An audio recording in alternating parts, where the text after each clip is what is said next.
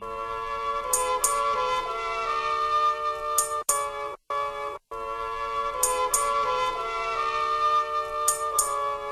ta troupe trouve en galère dès que j'ai là. Je vois que t'es sur le point de t'écraser en noir, j'ai là. Si t'as peur de faire mes crânes dès que j'ai là. Jette ton corps en l'air, gars, t'as perdu la guerre, j'ai là. Je roule avec ma main Bienvenidos y bienvenidas a este nuevo podcast. Mi nombre es Ezequiel y estoy con mucha energía porque te voy a presentar al primer grupo de parkour em, creado, o mejor dicho, que se formó y que en base a eso hoy en día tiene un montón de practicantes en, todo el mundo. ¿sí? Este grupo se llama Los Yamakasi, se llamaba ya Los Yamakasi, en el cual ellos eran eh, los iniciadores del arte del desplazamiento eran un grupo, una familia, una comunidad en la cual ellos eh, buscaban avanzar juntos ¿sí? en todos los aspectos físicos y mentales de la práctica que fueron desarrollando. ¿sí? Era un grupo con varios integrantes, con integrantes de diferentes eh, culturas, ¿sí?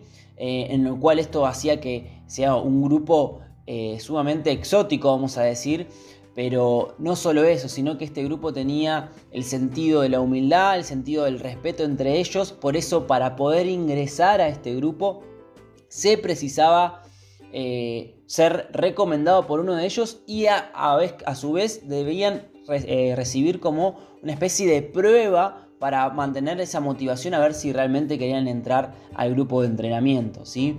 Increíble este grupo, cómo es que un grupo de jóvenes llega a pensar y empieza a formar de eh, empieza a formar sus valores y principios eh, compartiendo entrenamientos, ¿no? Donde ellos lo que buscaban era avanzar constantemente. Imagínate que eh, llegar tarde a su entrenamiento era considerado como algo negativo y debían llegar a, a tiempo para que el grupo no se atrase y también debían, por ejemplo, em, dejar de lado las excusas, dejar de lado los pensamientos negativos, donde lo que hacía era que eh, uno se ponga limitantes. Entonces este grupo tenía bien claro que querían ir hacia adelante.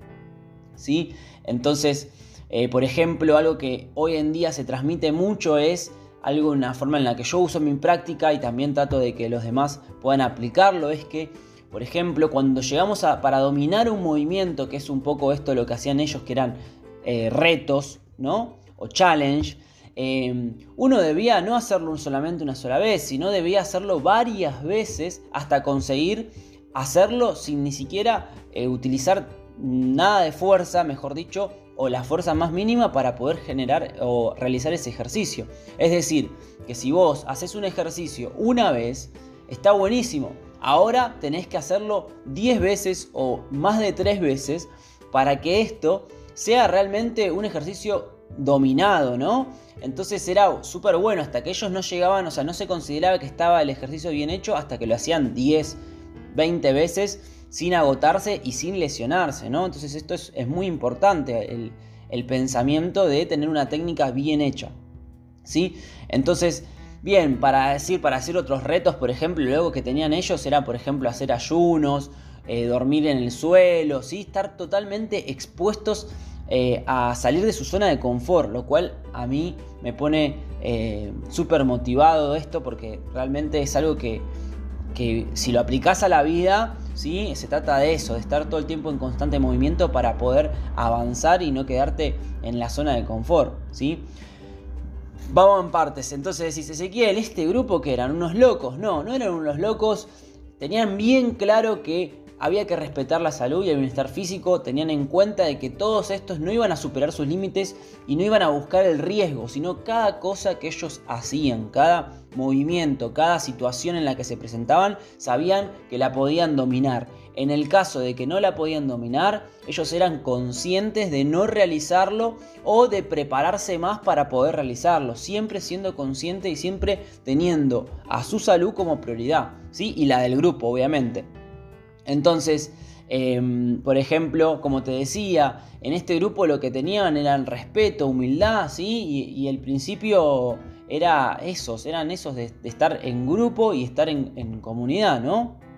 Entonces, este grupo fue entrenando, fue progresando, ¿no? De manera más em, eficiente en grupo hasta que, bueno, en un momento se presentó un video del grupo de, ellos haciendo estas actividades y en, la televisión francesa y esto obtuvo una popularidad tan masiva que empezó a poner su nombre, empezó a, a crecer y hoy en día se conoce como parkour y freerunning y bueno, tenemos un montón de practicantes alrededor del mundo. Entonces es increíble tener en cuenta de que como un pensamiento, ¿no? Como un grupo puede haber formado algo tan grande después de tantos años.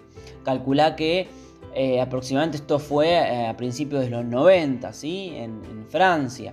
Y después, bueno, estamos al día de hoy que está súper masivo con un montón de videos, un montón de atletas y, bueno, un montón que va, iremos hablando a medida que vayamos avanzando en el podcast. Em, bien, importante este dato y te recomiendo que vayas a ver Yamakasi, Los Samuráis de los Tiempos Modernos. Es una, una, película que salió en el 2001, que no están todos los integrantes iniciales, pero están la gran mayoría y está súper buena. Yo recuerdo haber visto esta película cuando tenía, no sé, 15 años. Eh, y de repente la vi por el canal y la enganché justo y dije, no, ¿qué es esto? Eh, me enganché muchísimo. El punto de que me, dio piel de águila, me, motivé mucho cuando vi esa película. Y al ratito después descubrí que acá en Argentina había un grupo de personas que entrenaban y que eso se llamaba, tenía un nombre. Y bueno, ahí fue como eh, una locura todo y, fue, fue, muy lindo. Eh, recuerdo todas esas sensaciones. Pero bueno, si querés ir a ver esta película, se llama Yamakasi, los samuráis de los tiempos modernos. En eh, lo puedes encontrar en YouTube, en cualquier. Hoy en internet tenés de todo, así que básicamente en YouTube seguramente lo encontrás. Yo seguramente estaré viendo de vuelta, la vi como, no sé, 50 mil millones de veces. La voy a volver a ver en estos días, seguro. Eh, también tenés documentales, te invito a verlos. También no están todos los integrantes, pero hablo un poco de cómo piensan ellos, esto que te estoy contando, esto de eh, cómo fueron iniciando, cómo fueron avanzando y cómo fueron sucediendo las cosas entre, entre, entre la familia de ellos, ¿no? Así que básicamente quiero nombrarte rapidito a los integrantes, ¿no? En su principio, como te digo, antes que sean grabados, los principales integrantes de este grupo eran David Bell, como lo hemos nombrado, Sebastián Fucan, Joe Bell, Williams Bell, Jean Chantra, Loren Pionetzi, Jean eh, Malik y Charles Pierre. Disculpame si no los nombré muy bien, pero bueno, es lo que me sale ahora que queriendo compartírtelo. ¿sí? Entonces, bueno, espero que vayas a ver rapidito esa película. Acordate que uno de los lemas de Yamakasi era cuerpo fuerte, espíritu fuerte y persona fuerte. Entonces, si seguimos eh, nutriendo estos pensamientos, podemos ir avanzando y poder ir progresando en la vida, no solo en la parte física, como siempre lo digo. Esto es un todo y somos parte del todo. Así que bueno, espero que te haya gustado este podcast. Nos vemos en el próximo y te deseo un excelente entrenamiento. Nos vemos.